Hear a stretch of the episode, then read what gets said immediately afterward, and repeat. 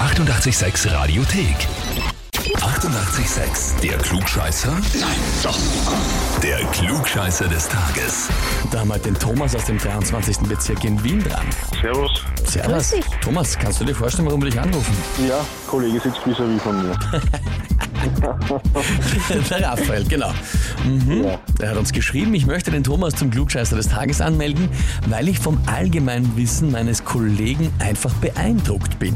Das ist ja eigentlich sogar sehr freundlich. Ja, Er lässt außerdem nie eine Gelegenheit aus, dies allen Kollegen zu vermitteln. Naja, dann ist... etwas übertrieben. Aber es ist schon was dran. Übertrieben, aber es ist schon was dran, oder? ja. Woher hast du denn eine große Allgemeinbildung? ja, ich lese gerne. Da merkt man Sachen einfach. Merkst du Sachen einfach. Ja, So klassisch unnützes Wissen, das man dann weitergeben muss, sonst war es Schott drum. ne? ja genau.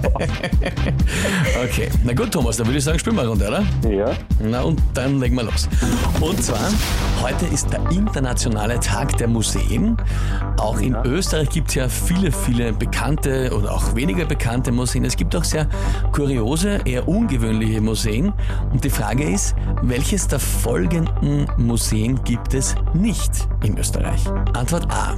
Das Zahnmuseum in Wien. Antwort B. Das Pilzmuseum bei Villach.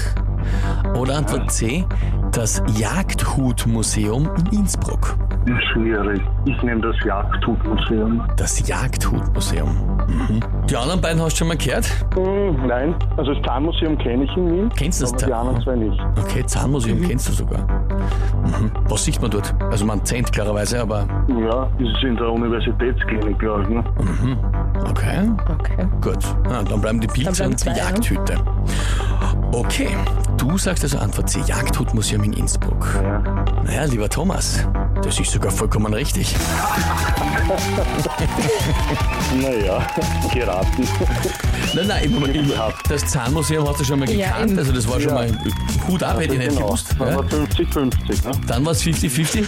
Ich finde eigentlich, ich stelle mir ein Jagdhutmuseum recht spannend vor. Da hat es finde ja auch. viele modische Variationen gegeben und Dekorationen dazu.